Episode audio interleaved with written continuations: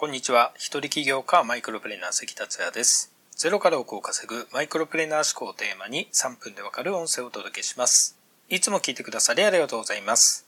今回のテーマは、グルテンフリーは健康になれるのかをお届けします。今から4年前、脳がいつまでも元気でパワフルにいられるために何をしたらいいか調べまくっていた時期がありました。セミナーでもお伝えしていたのですが、その頃始めたものにグルテンフリーがあります。そこで今回は前回に引き続き健康テーマにグルテンフリーについてお話ししたいと思います。なお前回最強のエビデンスをもとに体に良い食品と悪い食品を紹介しましたね。はじめに少し補足しておきますと、よくテレビや雑誌などのマスメディアで〇〇は健康に良いとか〇〇ダイエットなどという情報や宣伝を目にすると思います。まずマスメディアの情報を鵜呑みにしない方がいいです。メディアはマーケティングのために注目されるようにやってますので、本当に健康に良いかは全く別という理由だからです。僕も気をつけてますが、人はマスメディアで取り上げているだけで信じてしまう傾向にありますよね。もちろんマスメディアでなくてもインターネット情報も鵜呑みにしてはならないのは同じです。前回紹介した本では正しい情報入手の方法も具体的に書かれてありますので、そちらもぜひ参考にしてみてください。本のリンクはメッセージまた概要欄に貼っておきます。では、グルテンフリーの話ですが、グルテンフリーは健康よりも美やダイエットとして認識されている人もいるかもしれません。というのも僕が調べていた4年前にはすでにアメリカではグルテンフリーのダイエットがブームになってました。ミランダ・カーの影響が大きいようです。ちなみにアメリカのレストランのメニューにはグルテンフリーのマークが表示されているところが多いようです。ではグルテンフリーで健康になれるかという問いですが、グルテンフリーで健康になれるエビデンスはないようです。また、ダイエット効果の根拠も乏しいそうです。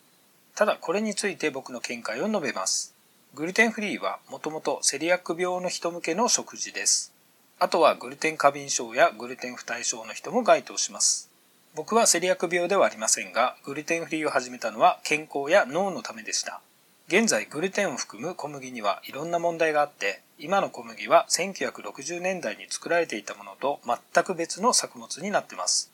激しい幾度の品種改良の結果、グルテンを含む小麦のタンパク質が人間の耐性限度を超えたことで、セリアック病ではない人も不調を起こす場合があります。とはいえ、実際にグルテンフリーの食事をしようとすると結構大変です。調味料にも入ってますし、外食するにもグルテンフリーのお店はほとんどありません。そこで僕は小麦抜きを始めました。実践して分かったことは、グルテンフリー、小麦抜きを始めたことによって食生活が大きく変化したことです。一番大きかったのは加工食品を全く取らなくなったことですね。そうすると添加物の摂取がかなり減ります。つまりグルテンフリーをきっかけに加工食品や添加物が減ったので体に良い食生活になったわけです。そして最強のエビデンスから導き出された体に良い食品であるナッツ類、野菜、ブロッコリー、ブルーベリー、玄米、オリーブオイル等を取るようになりました。実は食生活改善についてはテニスの世界ランク1位になったノバク・ジョコビッチの本の影響が大きいです。こちらの本もリンクを概要欄またメッセージに貼っておきますのでぜひお読みください。ちなみに3年間ちょっと小麦を一切取らないグルテンフリーの生活を続けてました。ただ一人の時はいいのですが会食する時など周りの人に結構気を使わせてしまうことが多々ありました。あとは嫁に僕だけ家族とは別メニューなどで手間を取らせてしまってましたね。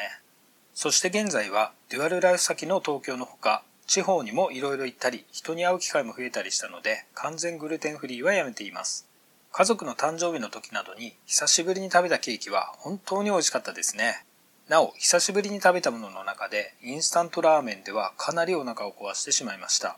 日を置いて3回チャレンジしたのですが全てダメでしたね。インスタントは今後やめておきます。以上です。お役に立てれば嬉しいです。今回も最後まで聞いていただきありがとうございました。それではまた明日お会いしましょう。